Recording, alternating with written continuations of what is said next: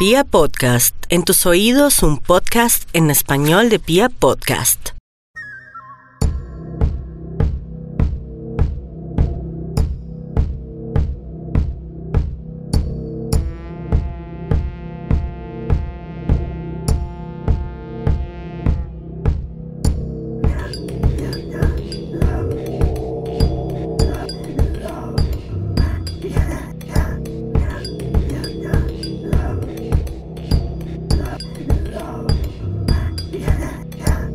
Crianza es parte fundamental de nuestra vida. Venimos al mundo como animales completamente irracionales, sin ningún tipo de conciencia de las reglas por las que se rige la sociedad o los pilares de ética que determinan nuestra posición en la interminable batalla que libran las fuerzas del bien y del mal. Necesitamos ser domesticados. Por eso se nos enseña a pedir el favor y a dar las gracias. Es necesario que se nos dibuje la humanidad de nuestros semejantes y se nos recuerde constantemente que debemos respetar su existencia en el mismo planeta al que hemos venido. Nunca dejamos de aprender. Por ejemplo, hay canallas que, a pesar de llevar respirando algunas décadas, nunca quisieron entender que se debe tratar con respeto y cordialidad a quienes nos sirven en restaurantes o en cualquier lugar público. Hay prehomínidos que se resistieron a comprender la igualdad de etnias y discriminan a quienes llevan un color de piel distinto. Y por supuesto, están los psicópatas, los protagonistas de este podcast.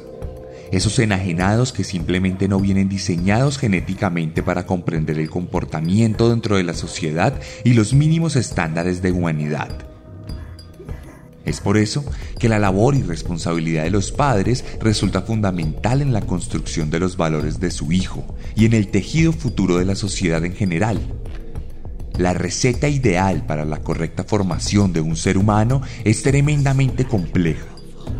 Debe tener mucho amor, pero también mucha disciplina, una dosis suficiente de humor y constantes episodios de ejemplificación. Todo debe ir añadido en su justa medida, o el resultado final puede resultar un auténtico desastre. El amor se puede convertir en mala crianza, la disciplina puede devenir en violencia y la ejemplificación fácilmente puede transmitir comportamientos negativos. Criar no es fácil, y por eso es que en la mayoría de los casos que aquí hemos tratado, la historia comienza con una familia disfuncional donde en el mejor de los casos no se transmite ningún tipo de crianza debido a la ausencia de los padres.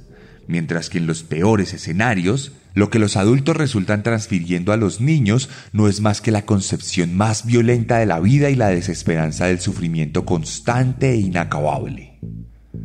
No obstante, en ocasiones, el exceso de amor también puede constituir un problema fundamental de cara a la formación de un auténtico psicópata. Bienvenidos a la 39 entrega de Serialmente, un podcast con contenido muy gráfico.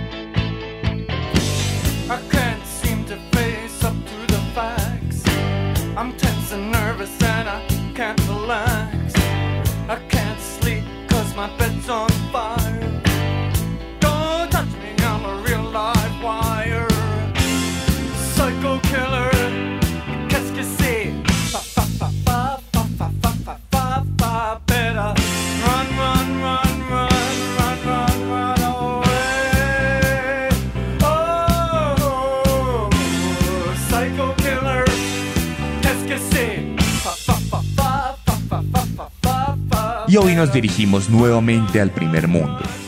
Luego de haber trasegado algunos de los lugares más recónditos para nuestra sociedad latinoamericana, volvemos a Europa luego de varios capítulos y lo hacemos por la puerta grande, porque hoy es el turno de contarles la vida de uno de los asesinos seriales más reconocidos de principios del siglo XX.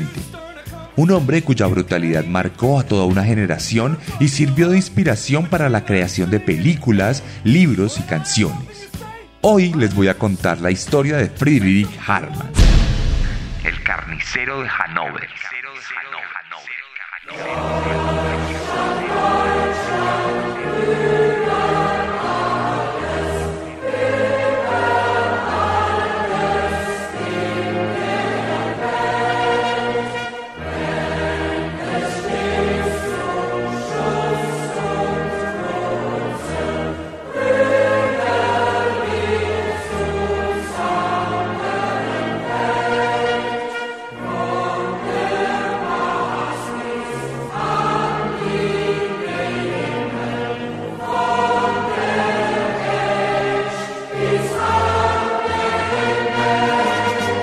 Y continuamos nuestra corrida por el mundo en busca de nombres tenebrosos para completar este mapa mundi del horror. Luego de haber estado en Asia, Medio Oriente y África, llegamos a ese continente hegemónico que prácticamente escribió la historia del mundo como lo conocemos. Pero si vamos a hablar de Europa, indudablemente nos tenemos que adentrar en la espesura de la selva negra, atravesar el Rin y escudriñar en los tiempos contemporáneos de uno de los países más relevantes en la historia mundial, uno de los más poderosos en la actualidad. Llegamos a Alemania y nos encontramos con una gigantesca muestra de psicópatas cuya maldad podría llegar a rivalizar con la sistematización del odio perpetrada por los líderes del partido nazi o las tribus germánicas que pulverizaron al imperio romano. Para contar, tenemos decenas de grandes historias de horror que ocurrieron en las calles adoquinadas de los alemanes pero sobre todas ellas resalta una que supo causar escalofríos a todo el pueblo que recién había sobrevivido a la Gran Guerra y que a modo de vaticinio comenzaba a adentrarse en una de las épocas más oscuras de toda su historia. Estamos hablando de una Alemania completamente agotada por un esfuerzo bélico inconmensurable, con toda una generación de hombres asesinados o mutilados en las inclementes trincheras del frente occidental una vergüenza nacional en la firma del armisticio y una depresión económica tan grande que era necesario cargar una carreta de billetes para comprar un trozo de pan. En ese escenario desolador, comenzaron a aparecer los huesos mutilados de varios adolescentes en las inmediaciones del río Leine en Hannover. Pero muchos años atrás, en medio del esplendor de la hegemonía de los ejércitos prusianos, los cuales difícilmente podían ser derrotados en cualquier terreno, nació en la misma ciudad Friedrich Heinrich Karl Hartmann, el 25 de octubre de 1879 en el seno de una particular familia que fluctuaba entre los sectores de clase media y clase baja. Fritz, como se le conocía al pequeño, fue el menor de seis hijos de una pareja conformada por una mujer que había heredado varias propiedades y un hombre alcohólico que no tenía ningún talento en particular. De esta manera, mientras mamá traía el dinero al hogar vendiendo casas y construcciones, papá se lo gastaba en los bares más oscuros de la ciudad, donde a la postre solía conocerse con mujeres desconocidas con las cuales se juntaba para convertirse en un adúltero reconocido en el bajo mundo de los borrachos. Por otro lado, los hermanos de Fritz nunca fueron muy cercanos a él, principalmente por las amplias diferencias de edad y los intereses tan distintos que levantaron una barrera entre los jóvenes que más bien parecían extraños. La ausencia del padre y la falta de redes de apoyo en los hermanos hizo que el pequeño Harman se refugiara en su madre todo el tiempo, por lo que su vínculo se estrechó mucho. De hecho, tal vez demasiado, porque la mamá del joven comenzó a criarlo en una especie de burbuja impenetrable en la que Friedrich era como un emperador mimado que recibía absolutamente todo lo que pedía y que nunca recibía un no como respuesta. Todos los deseos del niño eran cumplidos a cabalidad, incluso si eso implicaba la venta de una nueva propiedad. Además, con el tiempo, a todos los que vivían en la casa Harman o la visitaban se les imponía la ley de la madre que indicaba que se debía hacer todo lo que Friedrich ordenara, sin que hubiera espacio alguno para confrontaciones. De esta manera, desde sus primeros años, Fritz comprendió que el mundo no era más que un lugar para caminar a sus anchas sin ningún tipo de preocupación o limitación y que todos los seres humanos que le rodeaban eran simples súbditos o incluso objetos creados para satisfacer sus necesidades. Gracias a la mala crianza de su mamá, llena de mimos excesivos, Harman nunca comprendió los límites de su comportamiento ni el libre albedrío de quienes compartían algún espacio con él. Desde su perspectiva, no era necesario pedir permiso o consentimiento y mucho menos perdón por cualquiera de sus acciones. Mamá fue la única figura instructiva en su vida. De hecho, fue ella quien le enseñó a interesarse por los juegos femeninos y a no esconder sus preferencias sexuales. Algo que hoy en día afortunadamente aplaudimos, pero que por aquella época arcaica representaba una especie de yugo para el futuro desarrollo del joven en el marco social al punto que terminaría de agrandar la distancia física y emocional de Fritz con su padre. El amor resultó convertido en un catalizador de la maldad.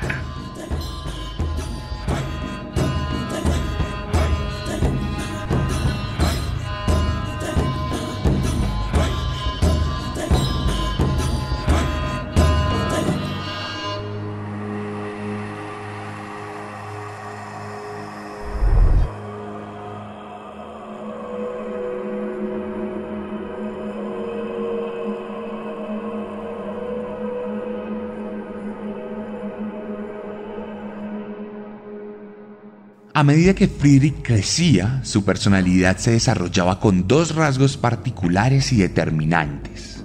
El primero era su interés por lo femenino y el segundo el placer excesivo que sentía por todo lo concerniente a la oscuridad y la perpetración del dolor a los terceros. Esto último lo vivieron en carne propia sus hermanas, quienes eran amarradas con cinta por las noches, en búsqueda de hombres lobo y fantasmas en los alrededores de la casa. Naturalmente, todo esto era aplaudido por mamá, mientras que papá comenzó a ver al pequeño hombre como un problema al punto de que en alguna ocasión quiso enviarlo a un manicomio por considerarlo un auténtico loco, lo que desató una pelea familiar en la que el joven llegaría a demandar a su progenitor por asesinato, llevándolos a ambos a los estrados judiciales de Alemania, solo para reconciliarse de forma fría y parcial ante un juez que resultó perdiendo su tiempo. En este punto, la historia llegó a abril de 1895 y el joven Fritz se había convertido en un adolescente de 16 años. Había cumplido la edad necesaria para prestar su servicio militar a la patria prusiana.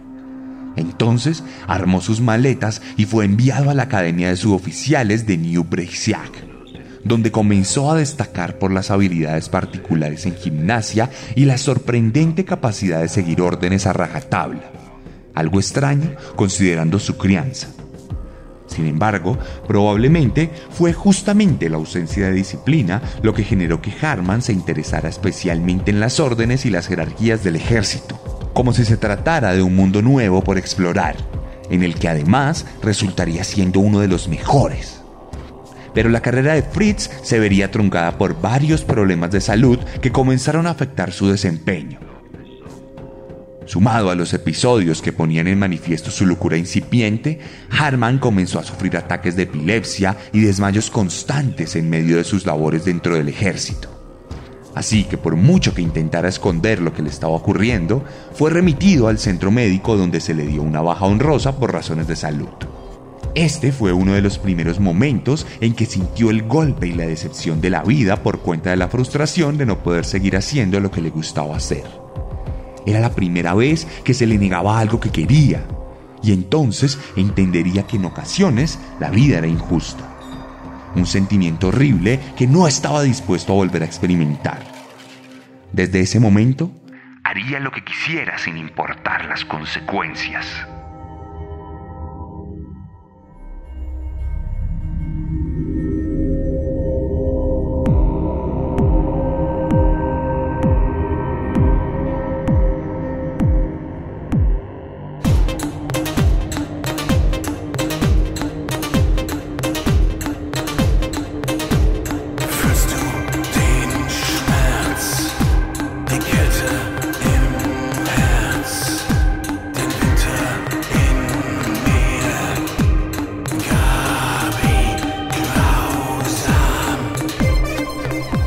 Cuando volvió a casa, Harman fue víctima del ocio excesivo y como su madre le daba todo, no tuvo necesidad de buscar algún oficio. Por esta razón, se centró en sus deseos sexuales y dedicó varios de sus días a acosar a jovencitos en las calles de Hanover. Pronto, sus actos se hicieron constantes y las denuncias por acoso llegaron a la casa del hombre casi que a diario, por lo que su madre, lejos de reprenderlo por sus malas conductas, consideró que él no era responsable de sus actos y poco antes de cumplir 18 años lo envió a un manicomio donde supuestamente le curarían sus impulsos inmorales.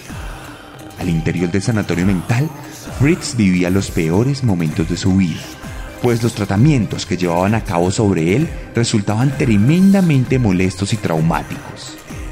De hecho, en medio de uno de esos procedimientos, el hombre sufriría un fuertísimo golpe en la cabeza que algunos de los analistas forenses más adelante identificarían como uno de los causales de recrudecimiento de su psicopatía. Esto originaría que Harman no soportara más la instancia en el lugar y se escapara solo para irse a vivir a Suiza como fugitivo durante un par de años. De cualquier manera, para gran felicidad de la madre, el joven Fritz volvería a Alemania en el año de 1900, luego de cumplir 20, y mostraría una conducta aparentemente controlada. Sus episodios de acoso dejaron de ocurrir. Supuestamente había dejado de ser homosexual e incluso contrajo matrimonio con una mujer mayor que él con la que llegó a convivir un tiempo y a engendrar un hijo. Lamentablemente, las fuerzas de la locura volvieron a tocar la puerta de su casa. Y cuando su esposa aún estaba embarazada de su bebé, Friedrich decidió abandonarlos a ambos y enlistarse nuevamente en el ejército, esta vez bajo la figura del servicio militar y no una academia juvenil. De su pareja y su hijo, nunca más se supo nada.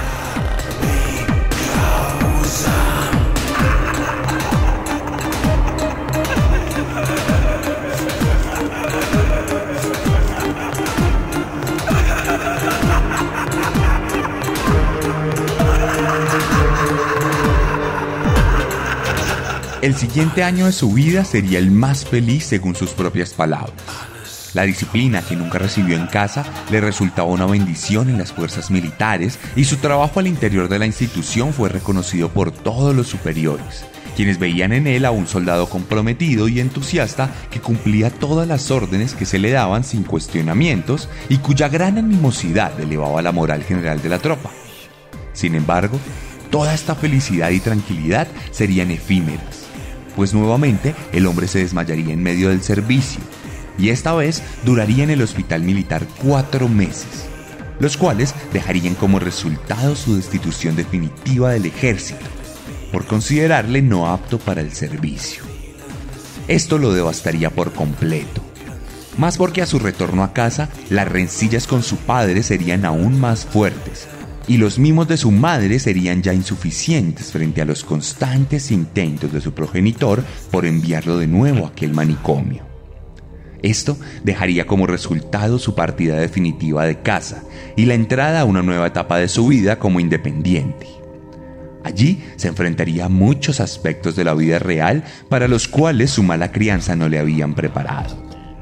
En este caso, Fritz nunca sería consciente de la importancia del respeto al prójimo por lo que veía a toda la gente que le rodeaba como meros objetos para alcanzar sus objetivos. Gracias a esa enseñanza de casa que le hizo creer de forma auténtica que era una suerte de emperador intocable y que todos debían arrodillarse ante él. Entonces, en este punto de su vida y siendo ya 1904, Friedrich se fue convirtiendo en un delincuente sin ningún tipo de reparo moral. El hombre realizó todo tipo de actividad ilegal de menor grado, en especial en el mundo del contrabando y de los fraudes organizados. Pronto llegó a hacerse una mala fama en los bajos espacios de Hanover y se volvió un reconocido pilluelo que estaba inmerso en la mayoría de delitos que se cometían en la ciudad. De hecho, la policía llegó a identificarlo como uno de los delincuentes comunes más constantes pero la falta de empatía de Fritz era tan absurda que no le importó convertirse en un topo de las autoridades, entregando a sus cómplices y a otros criminales a cambio de una suerte de inmunidad que le permitía seguir delinquiendo tranquilamente. No obstante, esta tranquilidad le duraría hasta 1914, pues luego de una década de vivir en las cañerías éticas de la ciudad, fue finalmente capturado y enviado a prisión durante cinco años por haber robado una bodega llena de mercancía. Curiosamente, su instancia en la cárcel coincidiría con la Primera Guerra Mundial, por lo que Harman no sufriría de ninguna manera las inclemencias de uno de los conflictos bélicos más gigantescos de la historia. El hombre terminaría cumpliendo su sentencia un poco antes, por lo que sería liberado en abril de 1918. Y entonces, el infierno pronto se desataría. Pasados unos meses de haber recobrado su libertad, Fritz continuaría desempeñándose en el mundo del crimen de la misma forma en que lo hacía antes de ir a prisión. De hecho, también continuaría siendo el delator preferido de los policías, por lo que las autoridades casi no se fijaban en él. Su trabajo como contrabandista pronto lo convertiría en una figura prominente en el mercado negro y allí conocería al que sería su pareja sentimental durante el resto de su vida, Hans Granz, otro reconocido contrabandista en el cual depositó toda su dependencia emocional, llegando a niveles de codependencia verdaderamente grotescos que serían condimentados por los asesinatos que estaban por venir. En septiembre de 1918, cuando el pandemonium de los campos de batalla de la Gran Guerra estaban por cesar, se desataría el propio pandemonium interno en las calles de Hannover, pues Friedrich Hartmann decidiría dar un paso más en su carrera psicopática, y no contento con aprovecharse de los demás para su propio bienestar, ahora los comenzaría a utilizar como objetos para satisfacer sus impulsos y necesidades sexuales el carnicero de Hannover comenzaría a pintar su triste obra maestra.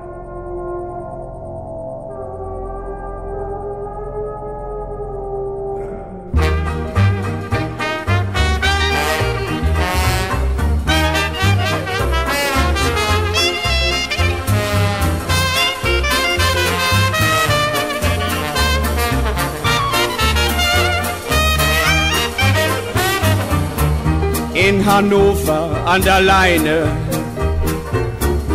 Rote Gasse Nummer 18. Dort wohnt der Massenmörder Harman, der die Menschen umgebracht. Harman hat auch einen Gehilfen.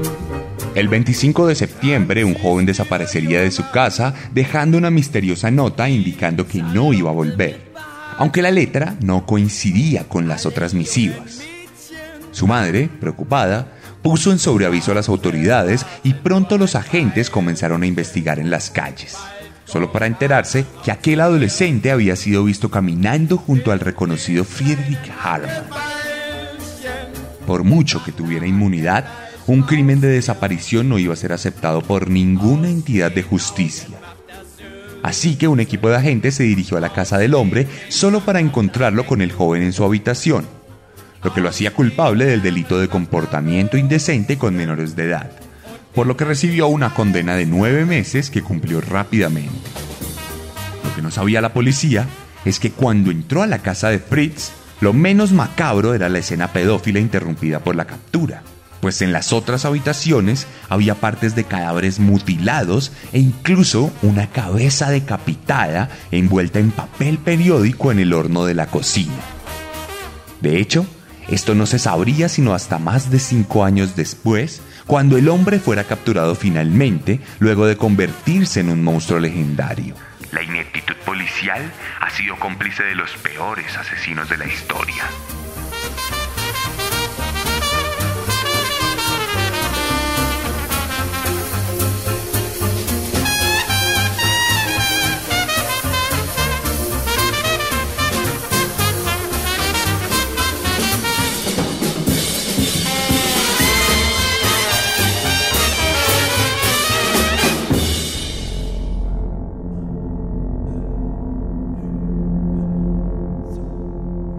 Para 1920, Harman había continuado su relación con Granz. Ambos se dedicaban a robar en las inmediaciones de la estación de trenes de Hanover y contrabandear lo robado en el mercado negro.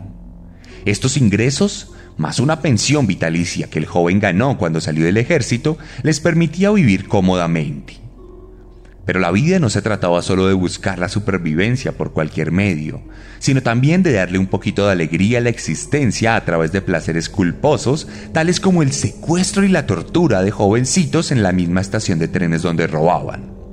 Friedrich tenía una necesidad impulsiva por sodomizar a sus víctimas.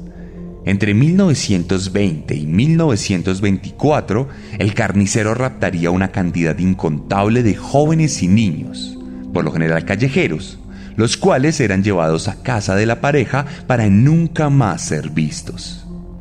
Pero ¿cómo era el modus operandi de este asesino? Resulta que junto a Grants se acercaba a los jóvenes y se hacía pasar por un agente encubierto de la policía que tenía una orden de arresto. Entonces convencían al joven y lo llevaban tranquilamente al apartamento ubicado en una zona de la ciudad que tenía fama de estar embrujada. Allí, Grant entendía que Harman tenía la necesidad imperiosa de cometer violación y asesinato, así que se iba a otra habitación a leer un libro mientras su novio se divertía con su víctima. Ya dentro de la recámara del crimen, el hombre amarraba a los jóvenes y los desnudaba en contra de su voluntad para violarlos incesantemente y justo en medio de la eyaculación procedía a morderlos en el cuello en reiteradas ocasiones hasta pulverizar sus gargantas en escandalosas hemorragias producidas con sus propios dientes. Luego, Fritz retomaba su compostura y frente al cuerpo inerte de sus víctimas procedía a mutilar las extremidades cuidadosamente con un cuchillo tipo hacha, con el cual cortaba cada sección por las articulaciones de manera que las manos eran separadas de los antebrazos, los cuales a su vez eran cortados del brazo por el codo y más arriba por el hombro. El proceso era sistemático. Tardaba unas cuantas horas y resultaba con las partes picadas en pedacitos ordenados cuidadosamente sobre un gran plástico. Pero aquí terminaba apenas la primera fase del ejercicio psicótico, porque la maldad tenía muchos más fines que el mero cumplimiento de las fantasías y los deseos. Resulta que, una vez mutilado el cuerpo, Harman procedía a deshuesar los cortes, despellejar la piel y moler la carne para enlatarla y ponerle etiquetas que indicaban que se trataba de un producto derivado del cerdo. De esta manera, Grant comenzaba a moverse por el mercado negro y vendía las latas como si se tratara de comida traída de otros países sin pagar ningún tipo de impuesto lo que supuestamente explicaba su bajo costo. Pero en realidad se trataba de las víctimas de su novio. La pareja se dedicó a comercializar carne humana durante años. Y una nación famélica que no se había recuperado de su derrota en la guerra se alimentó de la codicia y la maldad de una pareja que supo aprovechar la coyuntura y la necesidad de quienes le rodeaban, sin ningún tipo de escrúpulos. Adicionalmente, las pertenencias de las víctimas también eran comercializadas, desde las joyas hasta la ropa interior, lo que con el tiempo convirtió el apartamento de la pareja en una especie de bodega llena de mercancía que se movía de un lado al otro según las exigencias del mercado. Cuando cada asesinato y desmembramiento terminaba, la pareja tomaba los huesos y los metía en una bolsa que luego tiraban al río Lane. Con el paso de los años, el río se fue llenando de huesos y las paredes de las calles se fueron llenando de letreros que anunciaban la desaparición de varios jóvenes. La automatización de la violencia fue tal que se sabe que en una ocasión Grant entró a la habitación de Harman antes de tiempo, solo para encontrarse a su novio con una erección potente y bañado en sangre mientras mordisqueaba la garganta de uno de los jóvenes. En ese momento solo atinó a decir tranquilamente, Ups, entré antes de tiempo, cariño. Volveré en un momento. No te afanes. La maldad se volvió habitual en la vida de los psicópatas.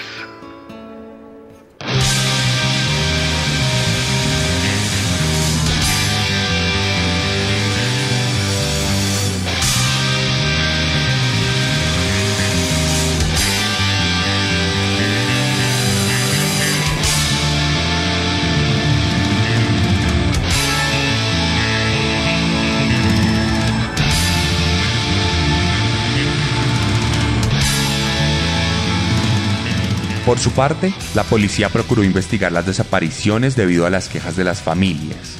Pero al tratarse de jóvenes de escasos recursos que supuestamente habían escapado, nunca se profundizó en el hecho. Incluso cuando en ocasiones algunos testigos aseguraban que habían visto a alguna de las víctimas en compañía de Fritz. De hecho, en alguna ocasión le preguntaron al hombre por alguno de los desaparecidos, pero él solo atinó a decir que no tenía conocimiento del tema que si bien había mantenido relaciones sexuales con el susodicho, este había salido de casa para esfumarse entre las calles enmarañadas de Hanover. De hecho, otra sospecha que despertó el caso fue que en ocasiones se les vio a Harman y a Grass con pertenencias de los desaparecidos, lo cual simplemente justificaron con la dinámica caótica y fluctuante del mercado negro, asegurando que dicha mercancía había llegado a ellos por el azar de los demás comerciantes y que ni siquiera conocían la procedencia de lo que vendían. Las autoridades, ingenuas y perezosas, apelaban al historial del actor de Harman para creerle sus versiones y nunca investigaron mucho alrededor del tema. De cualquier manera, un día caluroso de junio de 1924, uno de los tantos cráneos que el asesino tiró al río comenzó a flotar como por arte de magia y emergió de las aguas clamando justicia para todas las víctimas. Unos niños que estaban jugando cerca vieron el cráneo y lo recogieron pero su sorpresa fue mayor cuando se dieron cuenta que otros huesos resultaron expuestos en la orilla del Leila, por lo que decidieron acudir a las autoridades y a la prensa, lo cual despertó un interés gigantesco en la opinión pública y dio inicio a la leyenda de un misterioso hombre lobo, que estaba detrás de las desapariciones que ahora se confirmaban como asesinatos. Las autoridades decidieron entonces drenar el río en el lugar donde fueron encontrados los primeros restos humanos, solo para encontrarse con una tenebrosa imagen. Más de 500 huesos de distintas partes del cuerpo regadas por varios metros. Un cementerio acuático que anunciaba la existencia de un monstruo cuyo impacto cultural obligaría a la policía a establecer vigilancia estricta a todos los habitantes de Hanover con un historial delictivo por abuso o acoso sexual. Esto, por supuesto, incluía a Fritz, quien había procurado desviar la atención de la investigación con sus influencias, esfuerzos que resultarían insuficientes con el paso del tiempo.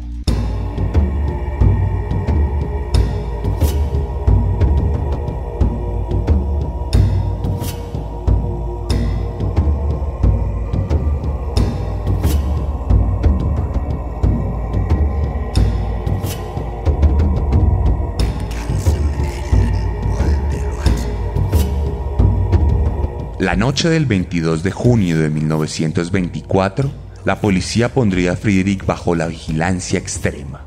Con tan buena suerte que justo esa noche el hombre había decidido salir a cazar como ya era costumbre en la estación de trenes de Hannover. Allí abordó a un jovencito y le ofreció un trabajo estable y acomodación. El adolescente aceptó y se fueron caminando al hogar del asesino. Al momento de abordar el apartamento, la policía entró con una gran fuerza y allanó el lugar con contundencia para encontrar el momento exacto en el que Friedrich se disponía a sodomizar al joven. Harman fue detenido en el acto. Grants, quien leía tranquilamente en el salón principal, también fue detenido. Esta vez el departamento sí sería inspeccionado y los agentes encontrarían un botín lleno de pertenencias de varios de los desaparecidos y una habitación con grandes manchas de sangre en las paredes. Aunque Harman intentó justificar esto diciendo que era un carnicero clandestino, fue capturado y llevado al calabozo más seguro de Hanover. En ese lugar, luego de una fuerte sesión de interrogatorio, Fritz confesaría rápidamente ser el autor de los asesinatos de hecho, declararía que no se trataba tan solo de 22 jóvenes, como creían las autoridades luego del estudio de los huesos encontrados, sino que a lo largo de su carrera criminal había matado a cerca de 70 personas en Hanover y sus alrededores. La leyenda tomaba aún más fuerza y los policías procuraron conectarle con la mayor cantidad de desapariciones posibles. Friedrich, por su lado, alegaría que en su novio Grant era consciente de todo lo que había ocurrido y que de hecho lo había alentado a matar a un par de personas por el valor de sus pertenencias. Por otro lado, las autoridades comenzaron a mostrarle fotos de víctimas al carnicero y este, de forma despectiva, calificaba el aspecto físico de cada uno de los señalados, asegurando que aquellos que eran feos no hacían parte de sus víctimas, pues él solo atacaba a aquellos que le resultaban atractivos. Pronto, los investigadores lograron conectar a Harman con 27 asesinatos, suficiente para llevarlo a lo que sería el juicio más sonado y popular en la historia contemporánea de Alemania, pues las noticias de los diarios dejaron de ser sobre el hambre y la depresión y se centraron en los terroríficos acontecimientos que rodeaban la vida y obra de Fritz, a quien le acotaron apodos típicos como hombre lobo, vampiro y carnicero más aún teniendo en cuenta que por esa época no existía un término para acuñar a este tipo de psicópatas, así como hoy en día utilizamos el término asesino serial. En todo caso, las declaraciones del acusado en los estrados fueron aterradoras para todos los presentes, pues eran tan crudamente honestas que ruborizaron hasta el más avesado de los investigadores. Nunca fue mi intención herir a estos jovencitos, pero yo sabía que si permitía que mis impulsos tomaran el poder, me tiraría encima de ellos y les mordería la manzana de Adán mientras les penetraba. Luego de matarles, les tapaba la cara con una manta para que no me miraran. Solía hacer dos cortes en el abdomen para sacarle los intestinos y ponerlos en un balde. Luego, por los mismos orificios drenaba la sangre. En ese punto, comenzaba a golpear fuertemente el cuerpo para romper sus huesos. Cuando fracturaba sus hombros, podría tener acceso al corazón y los pulmones y también los riñones. Todo esto para picarlos en trozos y meterlos en el mismo balde. Luego separaba la carne de los huesos y la guardaba en mi saco de ropas. Para deshacerme de los restos tenía que hacer cinco o seis viajes al río o al inodoro. Siempre odié hacer eso, pero no podía evitarlo. Mi pasión era mucho más fuerte que el horror de tener que picar sus cuerpos.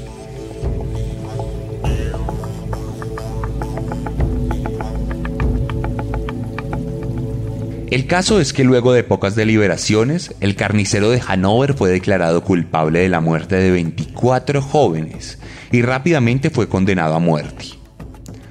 Cuando escuchó el veredicto, Fritz solicitó que lo ejecutaran en la plaza central de Hanover y que su tumba dijera que había sido un asesino en masa.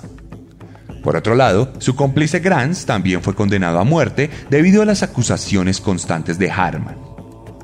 De cualquier manera, años después su pena fue condonada y se le condenó solo a 12 años de prisión cuando se descubrió una carta donde Fritz aseguraba que Grants no había sido tan consciente de la situación.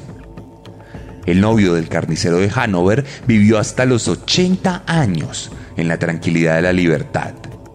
Pero volviendo a nuestro protagonista, sus peticiones no fueron atendidas de ninguna manera. Luego de poco tiempo en cautiverio, fue llamado por el director de la prisión. Un guardia abrió la puerta de su celda y lo esposó con tranquilidad. En absoluto silencio, caminó por un extenso y frío corredor.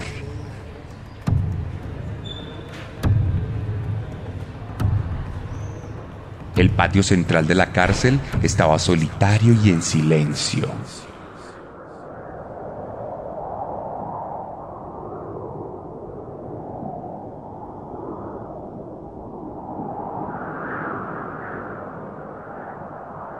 Una gigantesca guillotina se levantaba en el centro del patíbulo.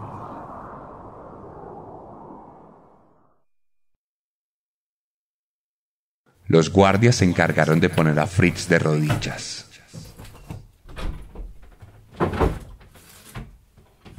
Su cuello encajaba perfectamente en la madera de la parte baja del artefacto de ejecuciones.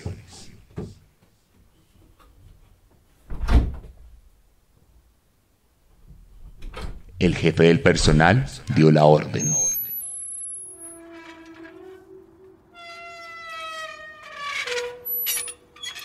La pesada hoja metálica comenzó a descender con rapidez. Y Friedrich Harman murió decapitado el 15 de abril de 1925.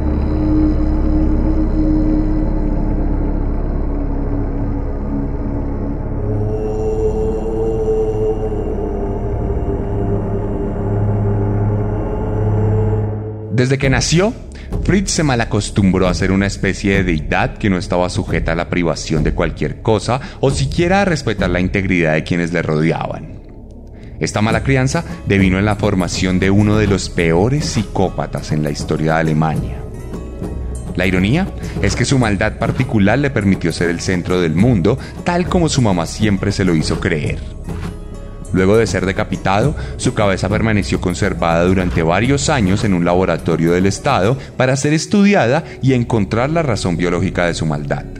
Su imagen se convirtió en un atractivo turístico que formó parte del calendario de su ciudad. Fue inmortalizado en algunas de las canciones que hemos escuchado en este capítulo, y también películas y libros cuyos nombres podrán encontrar en mis historias de Instagram. Antes de morir, Harman anunciaría que aún no era el fin volvería Pero lo cierto es que de alguna u otra manera nunca se fue.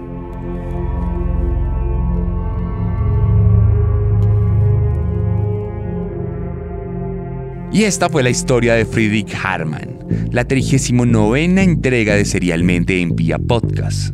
Si quieren ver algunas imágenes de este asesino, pueden pasarse por mi Instagram, arroba elarracadas, arroba guion bajo, guion bajo, arracadas.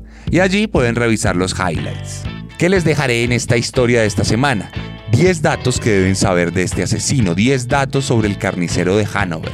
Pero algunos de esos datos no están en esta historia. Así que si ustedes escucharon este podcast y quieren saber un poquito más sobre Friedrich Harman, no duden en pasarse por mi Instagram y revisar la historia destacada que habla sobre él. Asimismo, les voy a dejar una publicación para que ustedes me cuenten en los comentarios qué les pareció este capítulo. Les recuerdo a todos que es de mucha ayuda mover el podcast y recomendarlo con sus amigos y familiares. El apoyo que hemos recibido por esto es inmenso entonces les recomendamos por favor que le digan a la gente que les gustó este podcast, que lo quieren escuchar, que lo deberían escuchar, que es muy bueno, que lo que sea. Y les agradecemos mucho por eso.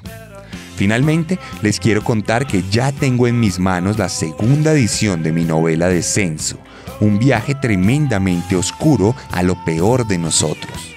Así que si ustedes están en Colombia, pueden solicitar esto y les llegará a su casa muy fácilmente. Me pueden escribir en mi Instagram o pueden dirigirse a algunas librerías del país.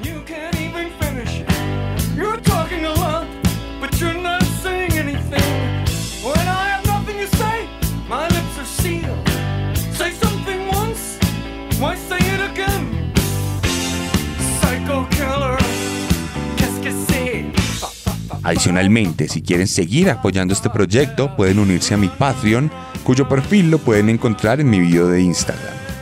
Ahí ustedes se van a encontrar contenido exclusivo como la narración del audiolibro de Descenso. Y por medio del patronaje están apoyando a toda la producción de este podcast a seguir haciendo capítulos nuevos de Serialmente. Ahora, si lo de ustedes es vestir la ropa y tener todo a la moda relacionado con los asesinos seriales, no duden en solicitarme el merchandising que ya está disponible para ustedes, por lo menos en preventa. No siendo más, les habló Sebastián Camelo. Nos vemos la próxima semana con un nuevo monstruo. Porque recuerden que siempre podemos ser peores.